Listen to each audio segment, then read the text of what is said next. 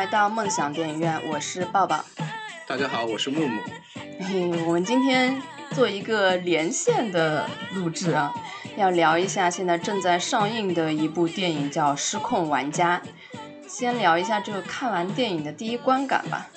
因为我在电影院其实这半年以以来，一直都没有看到一部特别振奋人心的电影，然后直到看到了这一部，我才感觉哇，就是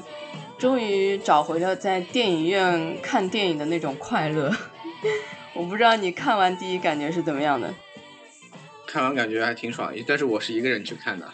开始的时候我会，我以为是会有点像之前那个头号玩家的那种感觉，是的，是的，但但是其实怎么说呢，还是有些有些区别的，而且电影的主旨也完全不太一样吧。嗯，这部电影呢，它是以那个游戏为这个一个大的一个基底嘛。我最近就是渐渐的发现，很多影视作品里面，如果你不是一个游戏玩家，你就好像被就是踢出局外的感觉。就是你如果不玩游戏，嗯，很多我就不带你玩了，你看不懂无所谓，我才不要管你那种感觉。所以我就特别不喜欢那种。特别就是讨好游戏玩家，而对我们这种非玩家很不友好的影视作品。但这一部呢，其实我觉得，呃，对非游戏玩家还是比较友好的。就是它起码说，呃，你不一定看得懂它里面很多彩蛋，或者是说，呃，不一定你知道很多这种游戏里面的梗啊，或者是一种让你看了会很愉悦那种东西。但是这些你都不需要 get 到，你依然可以。在这个电影里面找到很多乐趣，很多兴奋点，我觉得这个就是还是比较好的。就是相比头号玩家来说，但是头号玩家因为已经很多很多年了，大部分是忘了。但是给我一个很很深的感觉，就是它还是非常非常需要你，呃，了解很多游戏里面的这些人物啊什么，你才会就是对这个电影的观感提升一个档次。你说的这个现象是其实一直都有了，因为。本身来说，游戏里面就有很多大的 IP，然后其实本身有很多电影也是先有的游戏才改编的嘛，比如像呃《生化危机》啊这种啊，是不是很多很多这种？啊这部电影的话呢，它有一个好处就是，它就是嗯，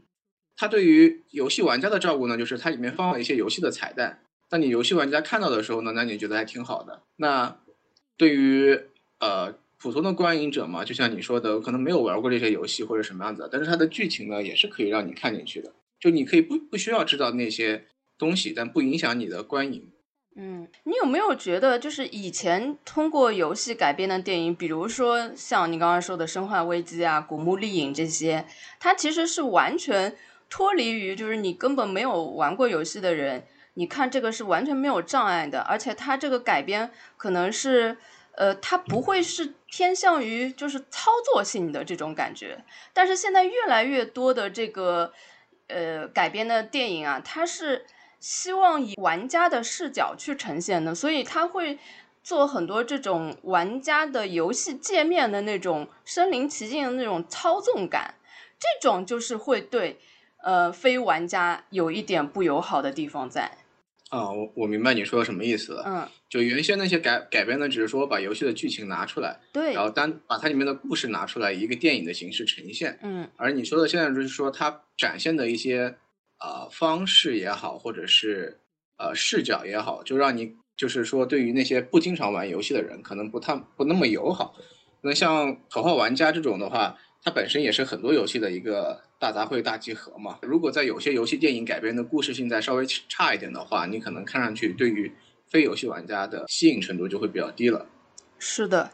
但是我觉得这部电影它好就好在，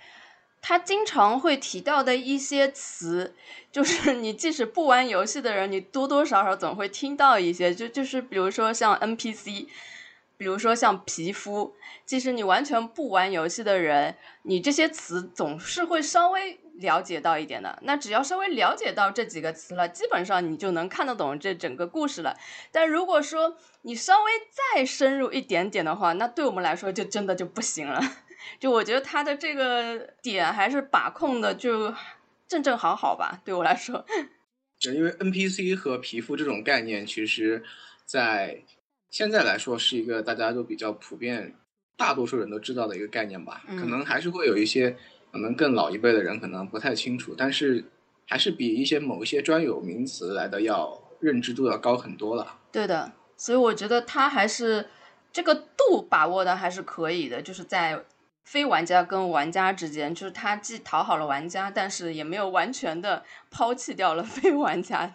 是的，嗯，那你看完电影这个，就是最大的一个感想，或者是你的观感怎么样？观感是让我后面在思考这个未来会不会真的有出现这种 AI 的游戏啊，或者是说就是真的产生一个有智慧的 AI。我感觉好像似乎感觉这一天又不会很远，但是好好像现在也没有看到这一天会很快到来的样子。这个就是作为一个经常玩游戏的人，你觉得它是可行的吗？其实不是说经常玩游戏，包括我们日常的工作中，我们也会用到很多机器学习的东西。嗯呃，我觉得是有可能的吧。以前可能没有这么强的感觉，可能后来因为随着近些年有很多就是像呃量子计算机出来的这种，我们感觉可能离真正的 AI 人工智能可能又会再近了一步。但我觉得还是有点儿不一样的，就是你游戏里面的，就是 AI 成长，它再怎么成长进化到什么程度，它还只是一个游戏里的数据。但如果说你是一个，比如说一个实有实体的一个机器人，它进化到某种程度，它就可以搞事情、搞破坏了。我觉得还是有点区别吧。你那个游戏里的 AI 如果成长到能威威胁到人类的时候，你顶多把数据给直接删了，网线一拔，是不是就没了？但我觉得要有真正的就是有生命的机器人，那个可能还远吧。嗯可能最开始的时候就是类似于像一种，就是你可能做出来的一个模型或者是一个计算机，它可能就是是有一些我们所说的人工智能有它自己的思维的，还嗯，到你后面说出现机器人那种，可能就是更远的一步了。我们怎么一上来就这么深刻呢？这不是一部爆米花电影吗？呃，你是你问我，就是你问嗯我让我引起想法的那些点嘛，然后嗯那可能只能说我是一个比较深刻的人，所以 我提出来的点就变得好像深刻了。一下就想了那么长远，是吧？啊，那回到电影本身，就我看这个导演其实还挺有意思的，他之前拍过一些呃挺有意思的电影和美剧的。嗯，这个导演他之前有导演过那个《怪奇物语》系列，然后还有《博物馆之夜》系列，就是他的作品大部分都是这种呃带有奇幻科幻性质的，就是挺符合他这部片子的一个气质的。就《怪奇物语》，我个人也是特别特别喜欢的一部美剧，然后他这个。呃，电影里面还有一个主演也在《怪奇物语》里面有出演过，就是演那个那个键盘的那个小伙子是男二号吧，对吧？他、嗯他在《怪奇物语》里面也也是一个很重要的一个角色，呃，不过他年纪还小，我觉得他的演技还需要磨练磨练。我感觉他在里面就是演了一个纯工科的直男吧，就给他的角色定位差不多就是这样子的。对，就跟他在《怪奇物语》里面的表现也差不多，就没有什么太大的变化。哦，难道是本色出演吗？因为那个《怪奇物语》我本身并没有看过了，然后，但是《博物馆惊魂夜》我还觉得挺挺喜欢的。嗯对，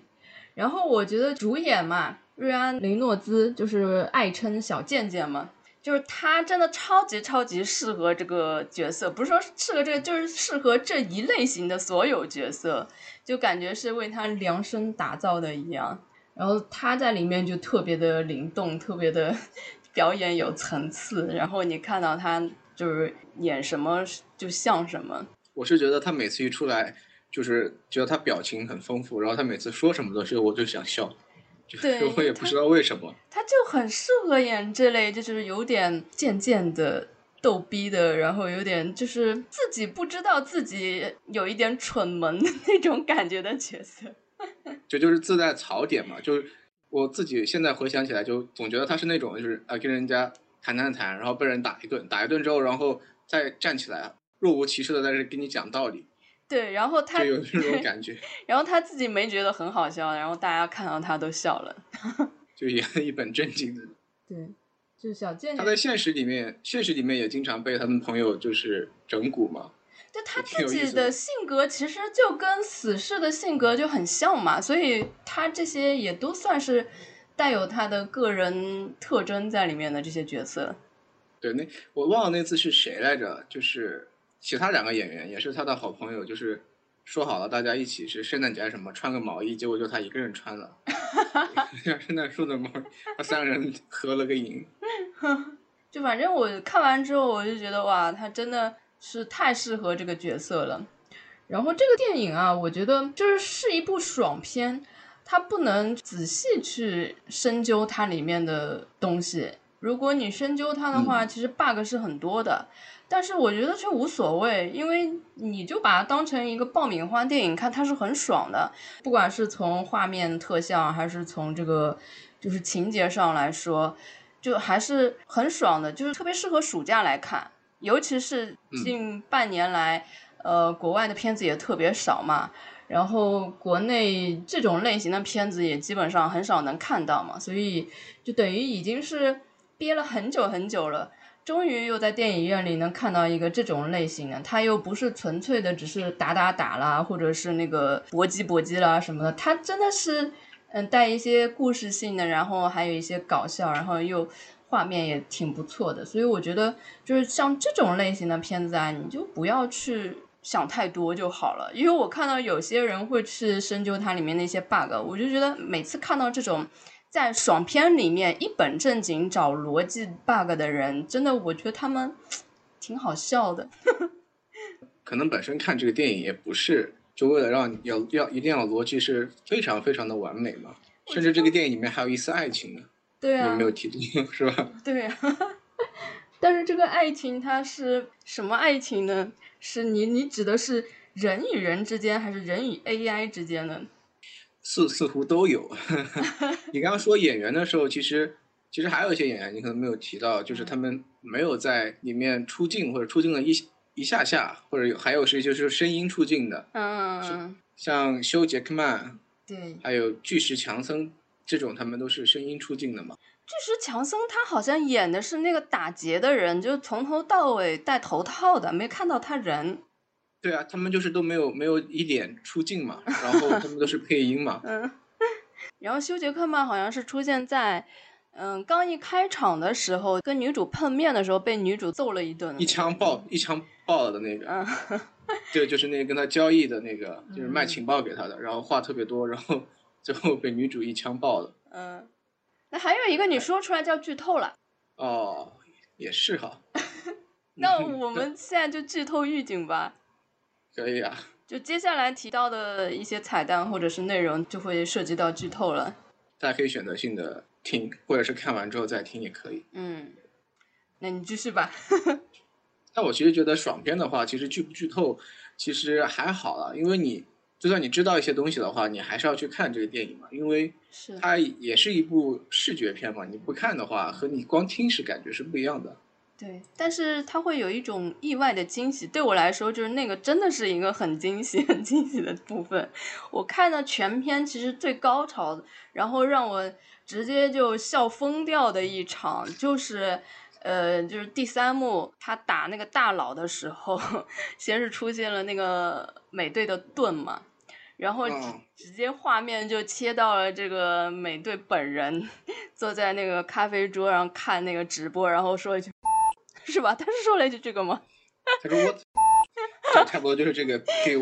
低调的 F F word。然后从这里开始，我真的，因为我之前是我没有看过什么预告，或者是做过的什么功课，就我看到这里，我没有想到，真的是一个超级爆笑的点，然后就直接从这个开始就一路笑到后面，后面就是又出来了绿巨人的拳头啊什么就之类的，然后还有光剑的出现，这一大长串呢，就是整个我看这个片子最高潮的部分，就直接笑疯掉。那说明他这梗玩的还是挺好的。对，他不是那种我故意要堆砌起来的，而且他有出现在你呃没有意料到的地方，所以它起到了一个很好的作用。对啊，而他最后大佬出来的时候，其实里面还有一些就是程序员看到会有觉得很贴切 或者是很亲切的梗。对对对，那个超好玩，就是什么此处是什么名那个经典台词啊，经典台词，对对，或者说这里没有想好什么，后面再写，或者是说什么什么对一对，堆。就特别真实又特别可爱嘛，然后就是让你看到会觉得哈怎么这么有意思。对啊，如果特别是你是在做一些策划类的工作，或者是就跟游戏相关、开发类的或者程序的工作，你会发现实际上是跟你平时做事情是很很像的，就是因为你可能写一个这种东西，给他写类似于这种他人物的配置啊或者什么，你可能前面想好一句话，所以你就先把那个经典台词的第一句先打上去了，后面你空白，然后你为了就是会写些注释，为了让自己知道后面要写些什么东西，你可能真的会写经典台词二、经典台词三。这很像，也很像那种呀，套模板。那个啊不是他给你一个模板，但是词什么的都是让你自己去填的嘛，就是说此处写嗯标题，然后此处写什么作者名什么的，就是这种嘛，就很好玩。所以就我们即使不是玩游戏 或者什么做编程的人，看到也很有意思。它还有一个特别有意思的地方，就是它这个胸前不是画了一个衣服小衣服的一个样子嘛？对对对，blue shirt。这个就是我们做这个美工的人，就经常会这样，就是表示我待会儿要在这个地方，就是用这个颜色去填充它这个衣服，就先把它贴了一个小的标在这里，这个也很好玩。对，意思就是说，其实我之后要给他穿一下这个 blue shirt 的衣服，对，但是我来不及做。嗯，是的，我就先把它这里贴好，就标注一下。我刚刚想到那个经典台词，那个最有名的不是应该是之前发短信的吗？嗯，此条此条短信两元嘛，什么每每每转发一次几几元是吧？删删掉括号再发，哦删掉括号内的内容再转发。哦，对对对对。所以他这个就是蛮共鸣的嘛，就大家都能 get 到这个笑点，就特别有意思。而且他这个笑点是密集出现在最后的那一个部分，就是像一个一个重磅炸弹一样，就直接到最后。所以我觉得他结尾这一部分做的是挺好的。对，因为我觉得他后面一段笑点是还可以，但我开始本来是觉得后面有一点强行煽情啊，但是如果不加这些笑点的话，就会有点尬，我觉得。对对对对，哎呀，其实强行煽情的地方挺多的，他还有点强行说教嘛，最后。啊，是的，我强行说教，我也是觉得是的。就而且那它我们可以是就强行把这个一个就是竞技类的诶游戏搞成一个佛系游戏嘛，说现在的玩家都喜欢这种游戏，你觉得是不是真的？我觉得并不是这样的，这可我我们可以放到后面再讲。嗯然后我们可以先讲一下它这个故事发生的这个地方，嗯叫 Free City 嘛。嗯然后整个它大概这个背景的设置就非常像一款游戏，我们以前玩的叫 GTA《侠盗猎车手》。嗯，这个就到了我不熟悉的领域了。对对对，你可你可能没有玩过，特别是当他就是把那个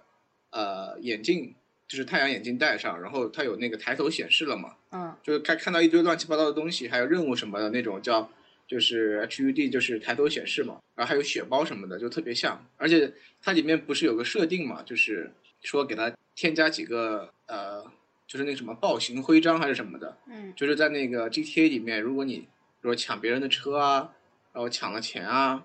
然后或者是你做了什么事情被警察发现了，你就会增加那个星星，星星越多，来出动对付你的警力就越多。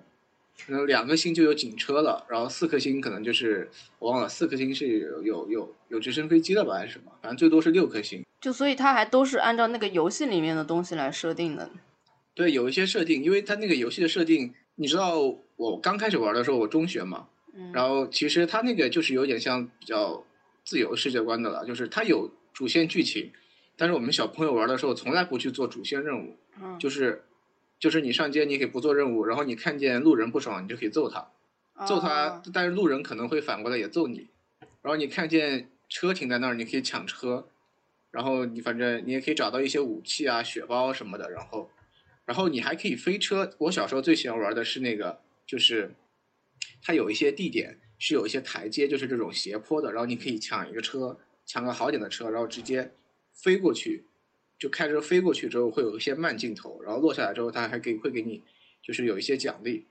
你记得最后他们不是去海边的时候开着车那个嗯往前飞嘛，就有点像那个飞车的那个镜头。哦，对，它整就是体是整体跟这个电影里感觉挺像的。对对，这就是他参考那些个设定嘛，可能还有一些模拟城市和我们说的什么《荒野大镖客》的那种，就是这种都是比较这种游戏就是比较自由化的嘛，嗯就是你除了在主线任务之外，你有很多的游戏模式，你可以自由的探索这个城市，你可以就是说自由的去做一些事情，像比较这种模式比较有名的，像呃很有名的像塞尔达，塞尔达传说你你有玩过吗？或者听过吗？听过，但完全不知道是干嘛的。对，就塞尔达之前在 Switch 上很火的那个《荒野之息》，就相当于是这样的。其实它的任务非常简单，就是可能你就是有个什么四神兽的任务，还有一个主线就是去城堡里面打败大魔王，然后解救公主的任务。哦，好像如果你要做，对，嗯你要做这个任务呢，其实就时间不会很长，但是呢，它是因为一一块很大的大陆，然后有很多各种各样的小的支线和收集，或者是你去做其他的呃事情的的任务，或者是事情，或者是你可以寻找自己的玩法，你可以永远不去做完那个主线，永远就在岛上每天去玩，或者做一些你想做的事情，就可以自由的探索。哦，那它里面的这种 N NPC 角色重要吗？它其实每个 NPC 做的还就是挺好的，他们就是一般做的比较好的游戏嘛，就是我们说有很多支线任务，然后支线任务里面甚至有很多 NPC，他们 NPC 之间是有是有自己的故事的，然后你可能会通过跟不同的 NPC 不断的聊天，能推理出来他们之间有一个什么样的故事，或者是大概是什么什么怎怎么怎么样子的，嗯，然后对，甚至你是在不同的城市里面可能会遇到不同时段的这个 NPC，像有的游戏是你会在不同的剧情阶段遇到同一个 NPC，然后它也是随着故事发展的。那说到这里，我们就是说回电影了。我们电影的主角就是一个 NPC，他每天都是重复同一件事情。一开始他自己并没有意识到，然后直到他遇到了一个他喜欢的女孩，他才发现好像咦，他怎么每天经历的事情是一样的？这个时候就意味着他已经觉醒了。我看到这里的时候，我感觉有点像西部世界。啊，对，他有一点就是致敬的那个西部世界的彩蛋呢，也有也有一部分这些。对，因为西部世界里面，它就是也是一个个这个 AI，就是它是慢慢的自我觉醒嘛。尤其像的是那个，他不是有一次这个男主去问那个做咖啡的女孩，就是他原先永远要的都是那一杯什么什么加两份奶的那个什么什么 咖啡，然后有一次他问他要了 cappuccino，然后那个做咖啡的女孩她突然间也有一点觉醒了，他就觉得诶，为什么会除了这个咖啡之外，还有另一种咖啡？就他慢慢的就可能触发了他某一个东西，就导致了他也有一点觉醒。这这一段就很像很像西部世界里面，除了主角先觉醒之外，第二觉醒的就是一个黑人女孩嘛，也是在一个酒吧里面。就这一点，我感觉他应该是有致敬的影子在里面。对，会有一点。嗯，我当时看那段，他去买咖啡那段，我以为他要被什么系统给消灭掉了，当成一个 bug 给消灭掉了。啊，哎，我也觉得很奇怪，一个一个 NPC，它发生了这么多就是错漏，居然一直也没有被就是找出来。就因为他们原先的时候，男主和啊不是不能说，你应该说男二和女主吧，他们写的那个程序的底层本来就是是做一个 AI 智能的，就是 AI 人工智能的游戏的嘛，它底嗯。层是这样子的，所以应该不太会把它杀掉杀掉，或者是就是完全修复掉，它是允许他们就是产生自己的意识了嘛。就是你没看他在买卡布奇诺之前，嗯，那个咖啡店上面他们卖的东西就只有咖啡，只是说就是说什么热的咖啡啊，然后 real coffee，然后嗯什么非常热的咖啡，什么冷的咖啡这种，就是一一堆形容词，但是其实卖的都只有咖啡。对对，它没有品种。是的，对，似乎好像在游戏里面也没有别的其他的喝的，是的，就可能就是因为当时写的时候程序员偷懒嘛，就写了一个咖啡。对啊，这就像比如说你画一幅画，然后就是很小的地方细节部分，别人不不不大会去看的，然后你就特别潦草的，比如一棵树本来应该有枝叶啊，有树叶，但是如果它是远处的话，你就涂一坨绿颜色就行了，就就是这个意思嘛。嗯，贴图的地方就复制复制，然后贴一贴，对，然后他不是之前这个男主，他一直反复的从床上醒过来，然后看金鱼，去吃早餐，每天都是重复同一件事情。这一段就很像那个土拨鼠之日，土拨鼠，嗯对，就每天都在重复同一件事情。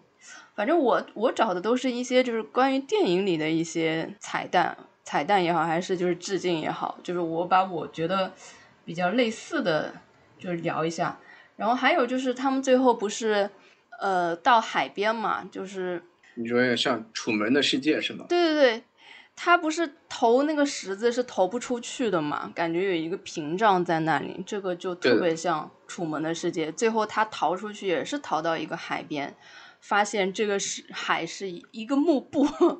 对，有有是有个边界的地方。对，这个应该是特别特别明显的致敬了，因为它场景几嗯乎都是一样的。因为你想啊，其实 NPC 你看这个定义的话，它如果有了自己的意识的时候，然后它作为一个 NPC，其实它有点像那个《楚门的世界》里面，他作为一个真人秀被其他人、其他所有其他人走，就是说观看那种感觉是有点像的。嗯，就是那一堆玩家就就都知道你是 NPC，或者说日常看你每天做什么，但是你自己是不知道的。你或者像那 NPC，他自己以为自己是活在一个真实的世界里面的，嗯，其实只是一个游戏嘛。对，他这个设定，你有没有觉得电影的名字叫《失控玩家》其实是有点不准确的吗？嗯，我觉得，你觉得应应该叫什么？我觉得应该叫《失控老板》，因为最后这个电影电影最后失控的不就是他老板吗？就是那个发明，也不是发明这款游戏，就盗用了这款游戏的这个老板。啊，他到最后简直疯了，就是 为了搞这个小小的 NPC，就是把自己的这个机房全都给砸，然后他最后所有的行为全都是失控的。我觉得这个名字他是不是失控玩家讲的，其实就是这个老板。我发现了这个电影的另一个华彩的地方。没有没有，因为我觉得这个是翻译的问题吧。这个电影好像外文名叫外文名叫 Free Guy 啊。哎，我知道，我知道是，就不是说是我讲的这个，但是我觉得它这个电影它的另一层意思，其实是可以像我这样子去解读的，嗯，就是其实这个 NPC 他最后也是找到了自己的归属的，就是他最后是嗯认清自己的，然后包括就是女主跟男二，他们也都是认清自己的。只有这个做游戏的，想要靠这个来赚钱的这个老板，他最终不知道自己要什么，你不觉得吗？他其实是唯一一个失控的人。他只知道哦，我要赚钱，我要蹭热度，我要怎么怎么样。但是他其实真正的把这个游戏推出来是要干嘛？他他是一个唯一糊涂的人，所以他最后走上了那条失控的路。我给他强行解释到一个比较有深度的角度去。可以。我以为开始你要说你觉得失控玩家翻译的不准，应该翻译成什么觉醒时代是吧？不要希望不要被和谐。但你刚刚说到名字，我觉得嗯，他那个 Free Guy 其实好像有两层意思，我觉得。一呃层是说他是一个自由的自由的人，然后如果把你把如果你把 free 当成动词的话，就有点像我们要让这个 guy be free，就是、嗯就 let he be free 这种感觉。对，而我觉得它里面名字从名字上看就觉得他的确是个 NPC，取的就非常不走心。对对对里面所有的人的名字就叫 guy，对他最好的朋友叫 buddy，对，就 是随便然后取取的那种。对，然后反派叫 dude，嗯，就就 感觉就是随便取取，感觉就像中文里什么呃小明、小黄小，这 是。是。但这个还蛮蛮好的，就还挺有挺用心的部分。哎，这倒是，嗯。但其实这里面你讲完电影之后，其实我们刚刚说游戏嘛，除了它这个设定里面，还有很多就是游戏的因素，我我其实一度怀疑，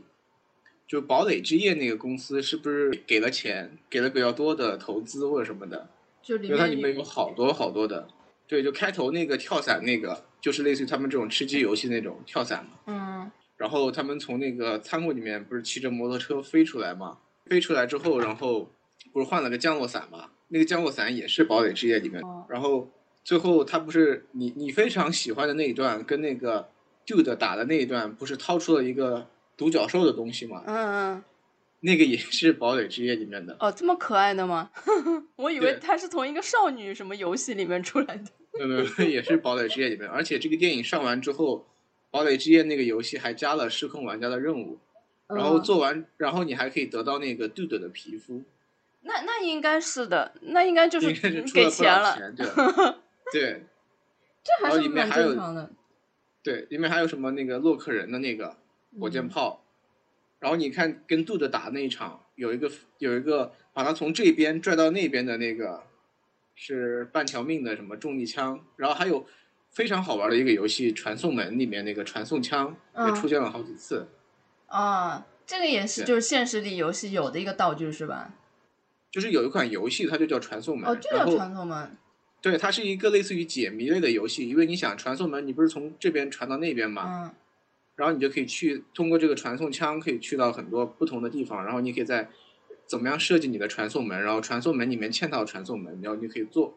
看去做一些看似好像很难完成的任务，就有点像解谜类的。哦，我看的时候还觉得有点像那个 奇异博士的那个圈。奇你没发现它是一个蓝色的圈和一个黄色的圈吗？嗯。冲哪儿开一枪，然后再从别的地方开一枪。哦哦，他是要开两枪。对的，那奇异博士更简单，他只要画一个圈，就是随便你穿到哪里去。这就钻到一个别的地方去了，是吧？对，对，然后不知道光环是不是也给了钱啊？里面那些出现的那个什么，有有个有个像坦克什么的，还有还有走过去的那东西，也都是光环里面。呃，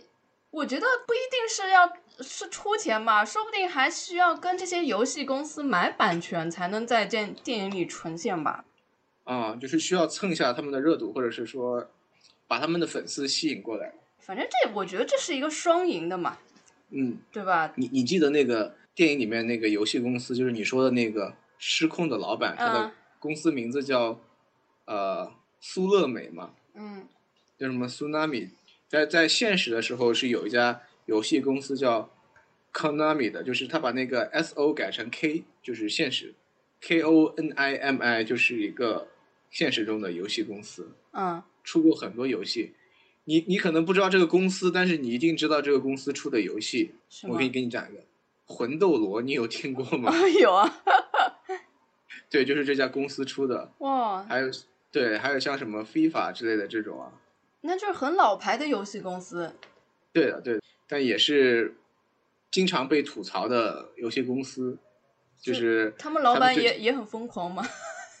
呃，就是像里面做的那个哦，他把那个自由城一嘛，做着做做火了之后，然后开始就开始卖自由城二。然后嗯说会延续自由城一的一些东西或什么，但其实自由城二就是另外一个，就是他们游戏公司就经常啊一个做火了之后就开始疯狂的出续作，然后有的东西就做的又不是很好，或者是特别是在有的时候还炒冷饭啊，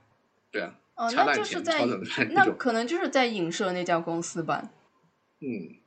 是的，而且他这个反派形象其实就是代表了这个资本的恶势力嘛，就只想着赚钱，不想着好好搞游戏。是啊，就是包括它里面出现的那些他们的游戏被买了之后，然后被雪藏起来，然后用他们的代码做新的游戏，这也是在现实里面其实也会有出现的。我怎么想到了我们中国的某个某家某家对吧？某家法务部非常厉害的公司，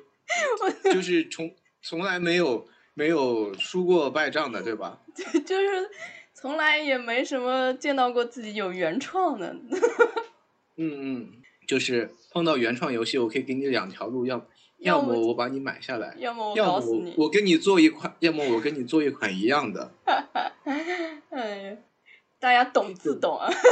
啊。对，其实是也也有的，现实里面也是有的，有像嗯他们这种，这个电影里面有一个很重要的点，就是嗯呃，NPC 它是不是怎么讲？呃，因为你们玩游戏的时候都是当他们一个没有生命的一个角色存在的嘛。然后这个里面他就提出了 NPC，它是不是呃一个也是拥有自己意识的存在，也是需要被得到尊重的一个存在。首先我纠正一下，嗯，我们玩游戏的时候也并不是完全把 NPC 当成一个没有生命的东西存在。真的假的？你们是把它当有生命的吗？呃，不是，你要说有生命，就是你要说完全当成没有生命也不太准确，因为就是像我们有的时候玩一些游戏，RPG 类的，嗯，就是它有很多支线会触及到跟很多 NPC 相关，然后我们也会去了解 NPC 的故事，然后或者是说说跟 NPC 有一些互动，然后呃有些支线剧情做完之后也会就会对 NPC 的故事有一些感慨啊，或者是感伤啊什么之类的。哦，但是你要说的确说把它当成一个活生生的人这样子来说的话，倒也没有。但是就是说，也不是说就是说简单的把它当成一段冰冷的代码了，也没有。就是你们玩多了，知道他的一些故事，其实也会对他产生一一点感情，或者是共鸣什么之类的。对，也会有共情和代入感，也放到里面去。哦，那我这么理解，就是他游戏写故事写的好的话，比如这个人设好的话，那这个 NPC 它就比较鲜活，会跟玩家嗯有更多的这个情感沟通建立。对，其实我觉得还是应该跟可能是跟玩家互动的频率吧。的确，我当时玩 GTA 的时候，就是玩那个《侠盗猎车手》，我我我去街上看到一个人，我打他一顿，然后我也并不会想要去了解他有什么故事或者什么，我可能就觉得看到路上看到形形色色各种 NPC，我有没有我我也好像不会去想，呃，了解这个人会做什么，因为他游戏内容里面内置的里面就没有给这个 NPC 过多的东西。可嗯，能的确后面给他的那些代码就那么一一点点嘛，就像那个女主角，她的游戏角色不是每天走过那条街，然后她每个 NPC 重复的都是同样的话，嗯她都她都能背下来了嘛。而且这些东西对他来说也不会影响他的正常游戏体验，就是说看起来那种 NPC 跟跟游戏玩家是两个完全就是说比较独立的，就是你你的正常游戏内容不会影响这个 NPC，这个 NPC 就像一个圈。然后每天循环做的事情也不会影响你。那就是每个 NPC 它呃设计的不一样，会带给你的体验也是不一样的。对啊，嗯，当然是不一样的。如果真的有一个这样就是成长性的 NPC，那真的是我觉得我都会想去玩。对，那好像似乎又成了一个养成类游戏，或者就是说，嗯，养成，或者成有点像，有点像网络中的一个朋友了，那就变成。对的，就养成类很容易投入感情在里面嘛。是啊，之前不是，呃，女生们之前很养喜欢玩蛙的一个，是养蛙吗？哦，没有，不是女生很喜欢玩的。之前有一个游手游叫《恋与制作人》，是不是？哦，就听说过。对，对对，也是就是类似于这种，就是可能跟你有一些互动的 NPC 的，对吧？一些故事的或者什么的。我知道那个也是一个很佛系的游戏，叫什么？什么旅行青蛙，哎，对的对的，当时不是也很多人就是一直在等这个青蛙给他们寄回来 寄明信片什么的吗？是的，是的，哦我玩过这个游戏的，嗯，就天天看看自己的蛙儿子去哪儿了，是吧？这也是投入感情的嘛。看看蛙儿子有没有认识新的朋友，对吧？嗯，就如果他还是会成长的话，那就体验感更好了嘛。嗯，慢慢我觉得，可能人人会被跟自己更相似的东西所更容易打动吧。就是如果他的那你你的有个 NPC，他跟你现实生活有很多东西是贴合的，什么东西的，然后甚至他能，我觉得最关键也是他能跟你交流，就是他有自己的想法，会给你一些不同的观念，你可能会觉得是对他的感觉是完全不一样的。对，如果他的动作什么都是你，他的行为模式和动作都是你可以预知的，那可能相对来说吸引力就没有那么强。但是他这里面最厉害的是，他这个 NPC 他还有还还能产生情感，他跟那个女主不是产生了爱情吗？对我觉得这个点其实也是它里面设定的，是因为给他写这段程序的那个角色定位，就是是一个怎么说是是是单相思的痴情人嘛，然后嗯。选的那个模板 就是选的女主角嘛，嗯。所以你你看他当时中间有一个采访的时候嘛，不是采访年轻时候他们刚做完那款游戏的时候，然后他说他每天早上是怎么找到动力的或者什么，他就说他要喝一个那什么咖啡加两份奶油的嘛。对的对的，然后从那个地方觉得，我就开始觉得，嗯，好像有 有一丝不对，感觉有一点、有一点什么情况。而且，嗯他为什么那个男主一开始会觉醒，或者是觉得自己想要去找那个女生，也是因为那个女生哼的那个歌嘛，嗯哼那个 fantasy 那个歌，然后就是那个现实中女主非常喜欢那个，全都是被写到这个男主的设定里面。对的，感觉像是突然触发了某个开关，然后男主就突然有了情感而被觉醒。对他给他设定的正好就是，呃，女主喜欢的事情，男主他正好呃呃对，就男主他正好都喜欢，所以他们两个会有这种好像是互相产生了爱情的那种感觉。但是话又嗯说回来啊，这些都是就等于说那个程序员写进去的，那他这个爱情其实应该也也不是他的，就等于他这个觉醒就。所谓的因爱情而觉醒的这个，其实也是人为帮他写进去的，就也不算是一个真正的觉醒吧？嗯，是不是？怎么说？怎么说呢？我我我我的可能以我的认知感觉还是不太一样，就是因为你你以为、你以为你爱上这个女主，但其实是那个程序员让你爱上这个女主，呃，是不是？对，我我我想一下，让我捋一下这个里面，嗯，首先首先是这样子的，你你要知道，这个男主他的 AI 智能，它里面大概是就是说，如果从学从机器学习的概念来说，他男主是给他写了一些初始的设定和一些代码，但是他后期的一些行为都是因为他跟女主之间的互动而自己自己训练出来的一些东西。就是后期这个代码是怎么样，就是他后期这个模型形成了一个怎样的一个模型，是他自己学习出来的，是他跟女主之间互动所产生的。这这些东西并不是那个男主写进去的，就是如果没有他自动学习了怎么谈恋爱，是吧？对，是因为女主跟他所经历的这些事情或者什么东西，就如果没有后面这些东西去训练他这个模型的话，他依然会维持男主最早写给他那些东西，就是他可能每天循环去做一些什么样的东西的事情。然后这也能就是解释他后面为什么就是说，他不是把服务器重启了嘛？重启了之后，感觉上好像那个东西，然后好像啊，大家可能会觉得有点 bug，他又恢复了正常，然后但是女主亲了他一下之后，他好像又什么都想起来了。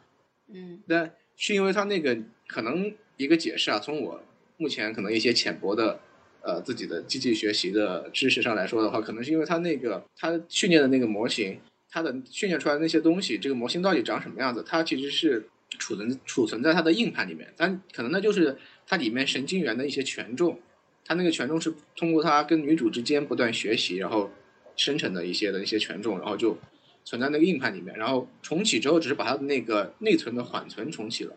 所以一旦它触发到，它又能又去调，就是它重启之后只是没有办法去调取那个硬盘里面那个它原原本训练好的那个模型。那女主亲了他之后呢，他就可以去调用他原来那个模型，之后呢，他就会变成原来的他那个人，就原来那个打引号的人，那个 N N P C 的那个，就是跟女主的记忆也好，你说，所以你要说觉得，呃，这个东西都是他男主设定好的话，我可能不太同意，因为他后面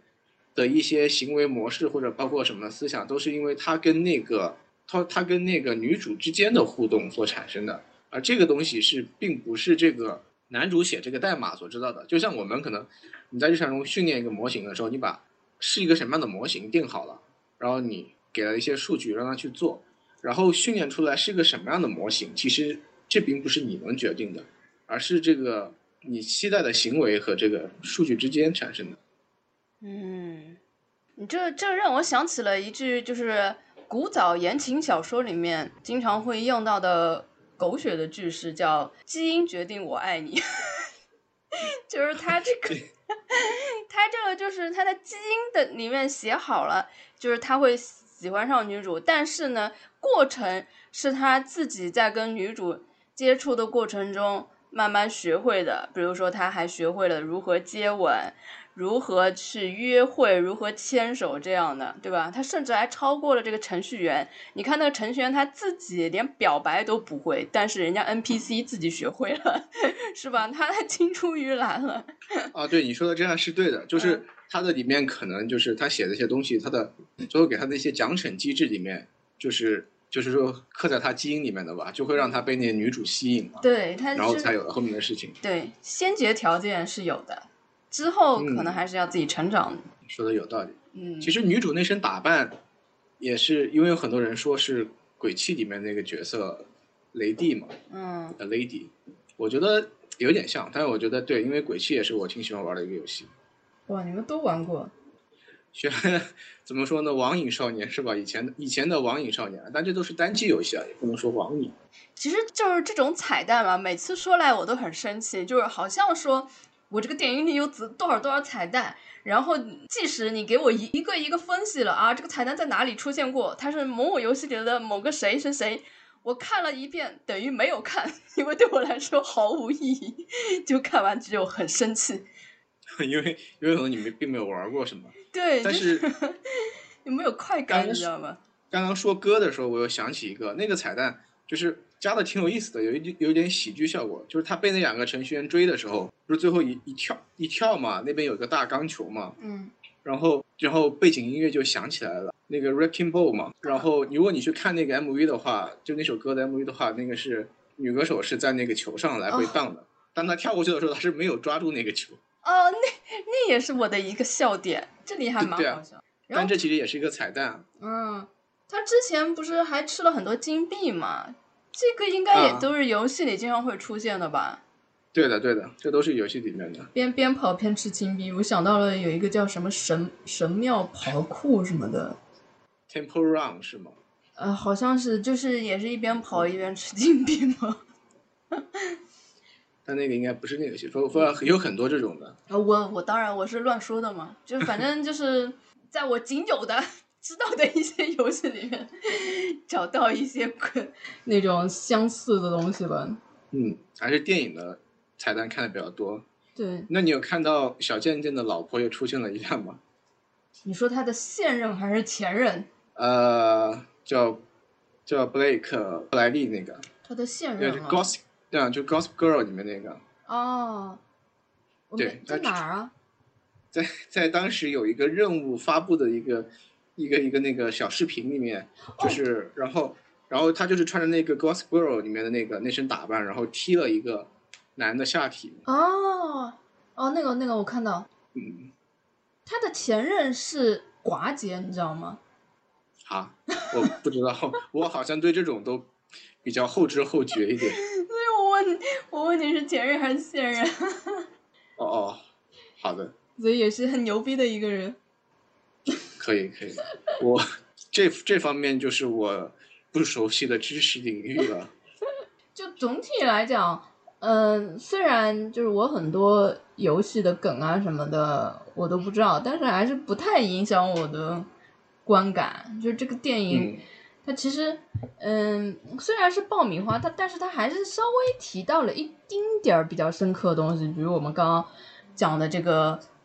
嗯，觉醒啊，嗯然后人工智能它是不是这个感情线到底是自己的还是别人写给他的，就还是讨论到一点点。还有一点就是，当他刚刚知道他是一个 NPC 的时候，就是有点想不开嘛，然后他他就去问他的那个黑人朋友，他就问他，如果说人家告诉你你生活的这个世界就是一个虚幻的世界，那你还有什么意义？就反正好像就这意思吧，就是迷茫嘛。然后那个黑人朋友，我觉得他说的这个，我觉得还就说的很好，他那个道理我觉得说的挺好的。对，我觉得就是好深刻。就是虽然看上去这个黑呃黑人平时看上去像是一个不思考的人，但是说出的话就是真的比人家那种说一百句都有哲理。就是他说现在我跟你，我们的兄弟情是不是真的？那如果我们现在此刻的感情是真的，那你为什么还要去就是细究你我到底存在是真是假有什么意义？反正大概是这个意思吧。其实意思就是说，就是说活在当下，是当下的是真实的，你不用去管，就是说真正就是说想那么多，就是你当下的情感和你当下所经历到的东西啊，他们带给你的感受是怎么样的，就是就是真实的。对，就是你不一定非要去研究不要去探寻这个东西的意义是什么，而是享受现在你你现在当下的生活中所带给你的感受和反馈是什么样子的？对，或者是说你不需要一定要知道自己是不是一个真实的人，你只要知道你现在的情感是真实的，那你就是真实的。我就想到有很多时候我们会去想一些比较空泛的话题嘛，比如说我们人是不是其实也是被人家写在代码里的东西。就有时候也会去思考这种事情，有时候越想越可怕。但是听听老黑那一句话，就觉得，哎，你去想什么呢？说不定人家才是虚幻，你才是真实的。他就有点像第六感里面，就是你以为你以为你是人，但说不定你是鬼，但又怎么样呢？在说不定你的世界才是真实的世界呢，对吧？就是没有人可以去帮你定义。你如果说你自己，你自己存在即合理，我觉得就是这样。对，因为你像像你说的那种，就有的事情是不能多想的，不要钻牛角尖。比如有的时候大家经常会想，哎，会不会我们睡觉了之后，我们做梦的世界是真实的？我们现在都在做梦。嗯。他说我们是不是都是因为其实是都活在某一个人的思想里面，或者是什么样子的？然后如果再想的细一点，说，哎，其实我们人啊，人身体，然后。你放到最微观，也是一些原子所构成的。嗯，那你的那你的意识到底是个什么东西呢？就是感觉很虚无，你也是一堆神经元，然后不断的递质，然后出现产生的这些想法。就如果放到物质本质的话，哎，那你的思想到底存不存在呢？嗯，想这种东西的话，就很容易把自己想进去。对。但我想想，我们讲了很多这个电影深刻的地方，因为 我们可以讲一讲，你觉得这个电影有些尬的地方。嗯。尬的地方挺多的，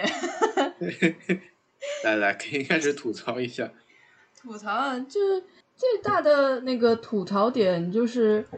那个老板最后发疯了，就智障了。虽然我不懂游戏啊，但是他如果想要搞掉一个 NPC，应该是很简单的吧？不需要像这样子毁天灭地的吧？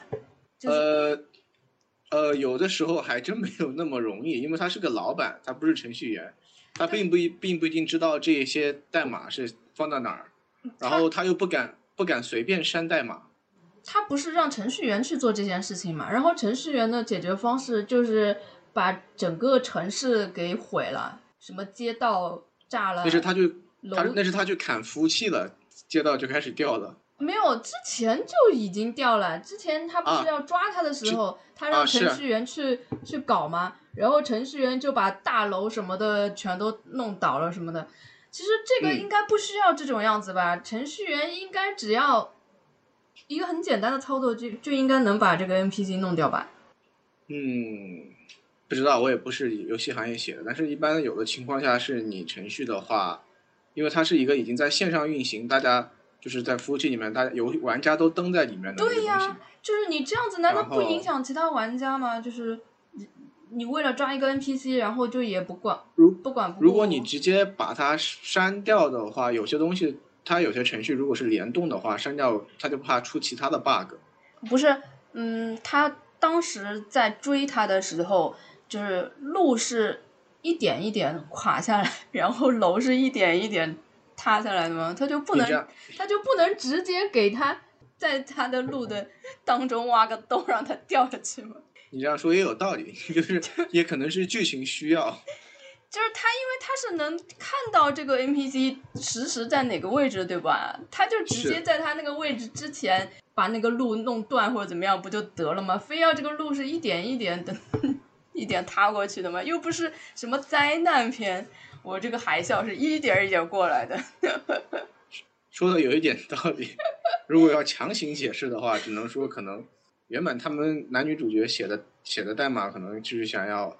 NPC 自自由发展嘛，然后然后可能给他们的那些就是说就是能直接消灭 NPC 的东西可能没有放那么多，只能这是强行解释一波。不过我觉得可能就是因为剧情需要，不能直接把它灭了，后面就没得演了，对啊，就不好看了。是呀，我比我觉得比较尬的是后面就有有有有点感觉有点强行上价值，就就有点尬。就是把一个本来是打打杀杀的城市弄成了一个就是那种美丽新世界，宣宣扬大家不要打打杀杀，然后就是游戏就是应该像那种就是观察 NPC 的那种 那种，但不可否认，这是一类游戏，但是嗯也是有人想要玩一些，就是说枪战类的呀，或者是说动作类的游戏什么什么之类的，并不是，并不是所有人都要玩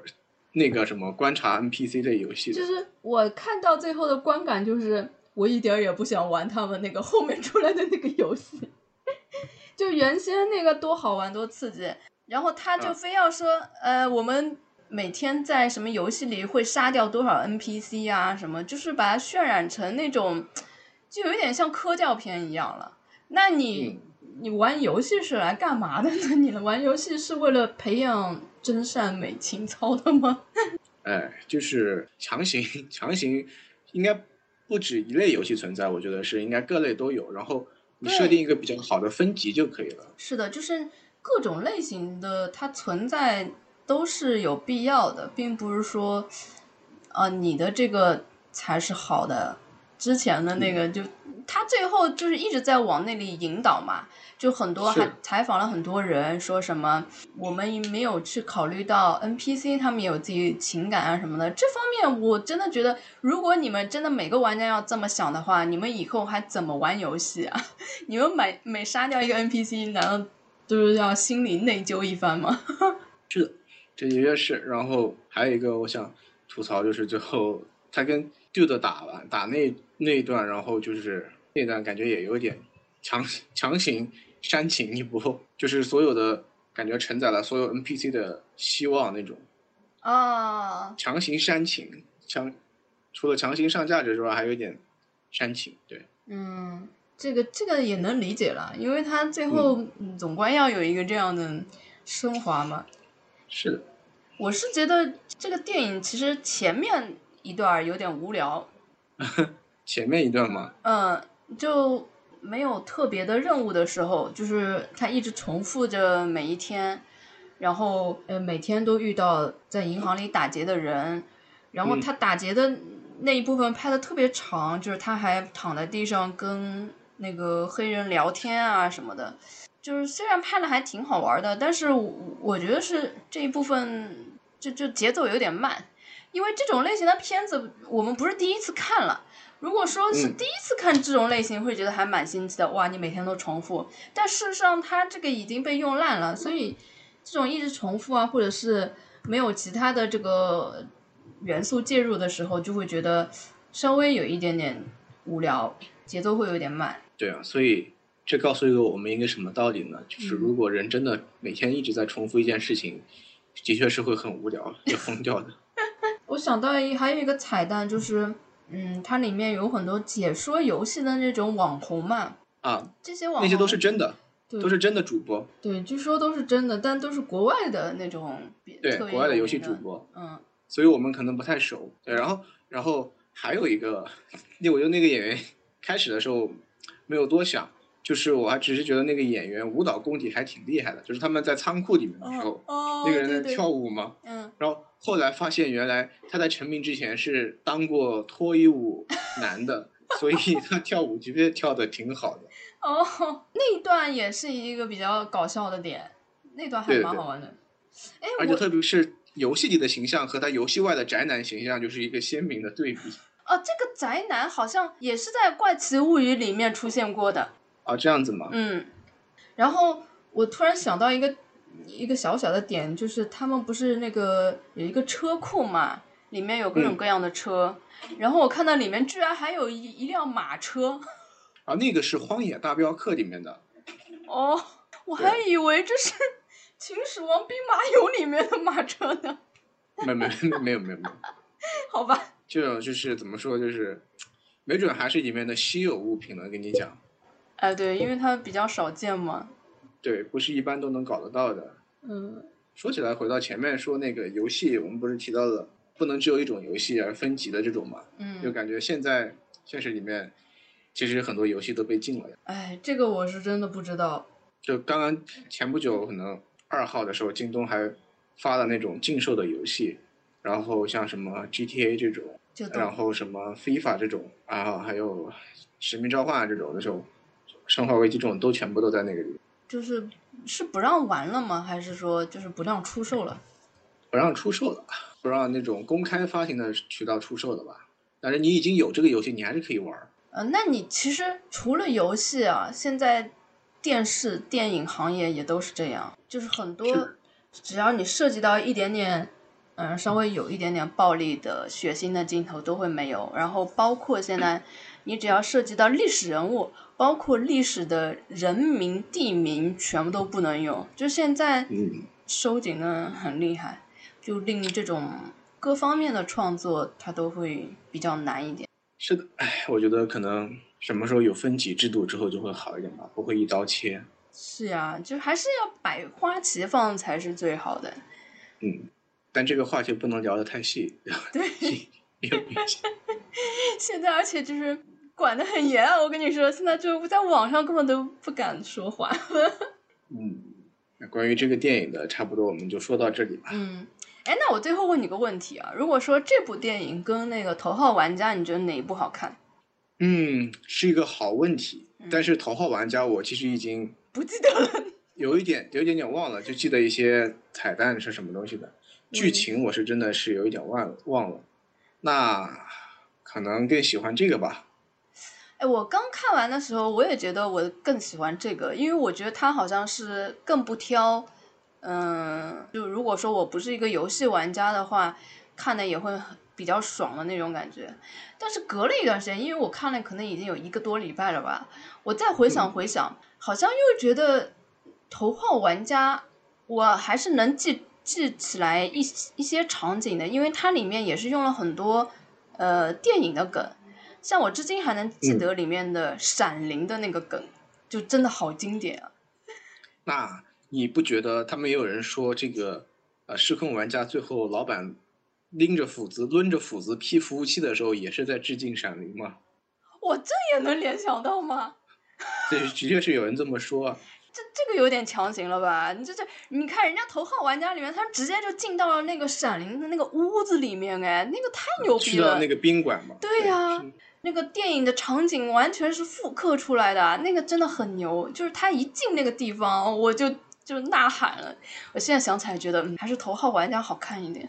可能是因为我看的时间太长了，我就有点记得不是特别清楚了。我怎么感觉你好像给我挖了一个坑？其实两个都不错，